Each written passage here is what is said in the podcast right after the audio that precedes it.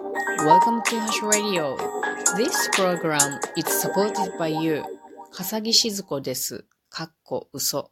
ハシュです。皆さんお元気ですか少しね、ふざけてみましたが、これは他のラジオトーカーさんの真似をしてみました。さて今日はですね、まあなかなか暖かい春の日々が続いておりますね。山歩きをしてきたんですけれども、汗びの花が咲いていたり、あと陣長毛の花の香りが漂ってきたりと、とても、うん、好きな香りが漂ってくる春でございます。めっちゃ話下手やな。まあ、ちょっと全然関係ない流れなんですけれども、今日話したいことはですね、ラジオトークをやってみてよかったことという話ことを話そうと思います。まあ、この私のラジオを聞いてくださっている方の中には、ラジオトークでね、配信をなさっているトーカーの方もいらっしゃると思います。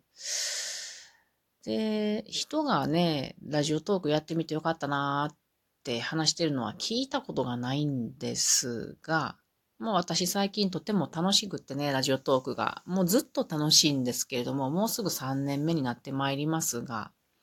本当にずっと楽しいんですよね。楽しいことばかりで。まあ、一度ね、あのうーん、困ったでもないけれども、エネルギーに関して、えー考え方が違う人からお便りをもらったことはあってですね。まあでもそれは、あの考え方が違うっていうことも大切なのでね。その後私も勉強になったし、まあお互いに勉強になっていけばいいんじゃないかなと思うので、まあそれも別に困ったことはないんですが、まあそんなこともありましたが、まあ楽しいんですよね。で、どんな要因で楽しいのか、まあ要因って使い方が悪いけれども、うん、理由をね、4つぐらい考えてみましたので、それを話してみようと思います。まず一つ目はですね、勉強ができるっていうことですね。あの、収録で何かについて話そうと思うと、結構自分で勉強しなければいけないんですよ。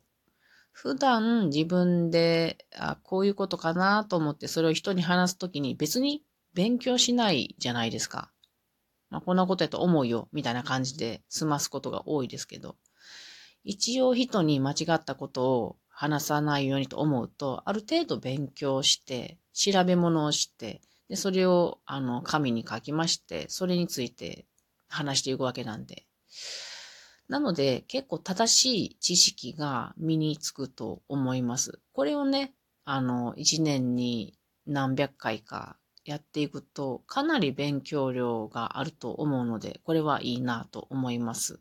あと、ライブ配信ではですね、英語のことを、英語を勉強したり、まあ、歌を訳したりっていうのもしてるんですが、これもかなり勉強になっておりますね。なので、いいなと思います。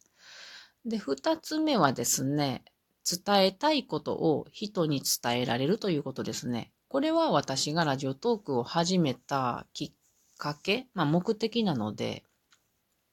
大切なことですね。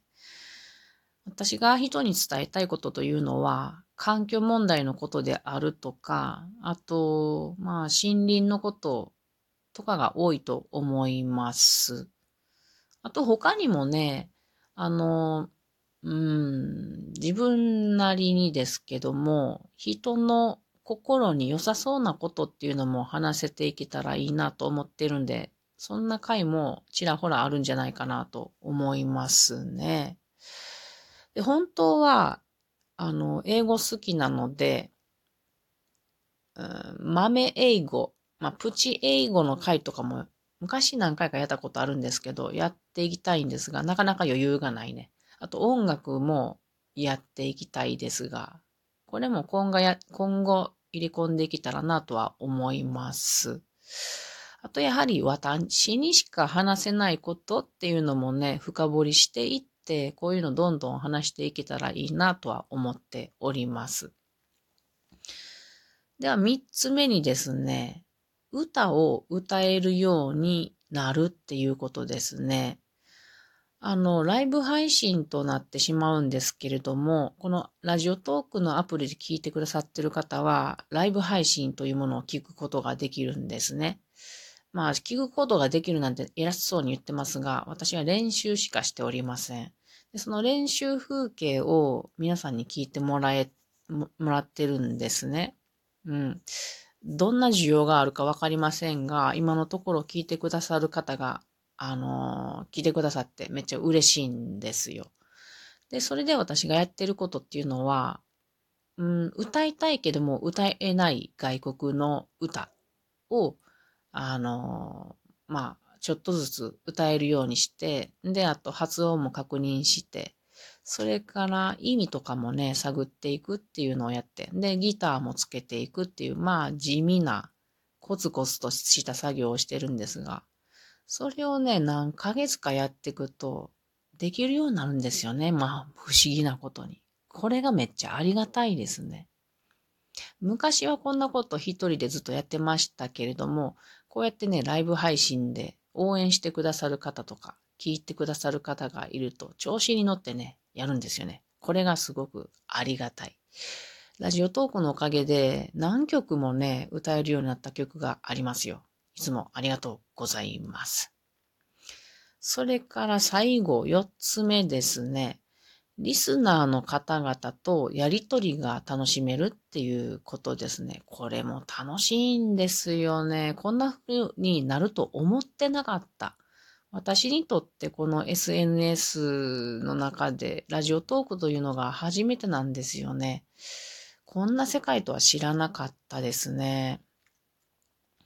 あの、私のリスナーの中には、実際の知り合いの人とかね、まあ、親族で、あ、親族、家族であるとかね、あと友達が結構多いのですよ。で、そんな人たちにね、私がぼやぼや喋ってることを聞いてもらえるのも嬉しい。まあ、あの、なんていうのかな、私の状況確認みたいな感じで、あの、生きてますよみたいな感じで 聞いてもらえるのもいいなと思いますけれども、そうではなくて、このラジオトークで出会った、出会ったというか聞いてくださる方たちと出会ったも本当に楽しいですね。で、今日もね、あの、シガ15さんという方のライブを覗いたところ、あの、ハッシュさん、ちょっとコラボで話しませんかと言うてくださって、すごく嬉しかったですね。のこのことを上がらせてもうって、ちょっとね、たわいないことを話したり、あの、志賀さんに普段から聞いてみたいことを聞いたりと。ね。こんなことがあるんですね。だって志賀さんの声は知っているけれども、会ったことがない人と話ができるなんて楽しくないですか？で、あと私がラ,、えーと、ライブ配信をしている時であれば、あの、コメントをくださる方とかね、すごい楽しいですね。で、コメントでこの人はこんな感じの人だなって大体わかるもんですよ。で、まあ、なんかそういう方たちはもう勝手にね、お仲間だと思ってるわけですよ、私は。平和だから。あの うん。まあ、平和な性格ですよね。なんかすごい楽しいんですよね。こんな世界があるんですね、ということなんですけども。しかもですね、なんとですね、なんとですよ、今日は木曜日なんですけど、2日後の土曜日、それから日曜日にではですね、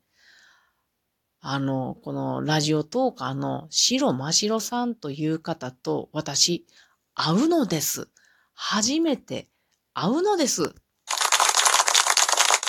こんなことありますかね？このラジオトークでひょ、ひょんなことからたまたま出会った奇跡みたいに出会った人と会うのですよ。何が起こるんでしょうか？夫はすごい不安に思ってるそうですがね。私は全然不安に思ってなくて楽しみばっかりなんですよ。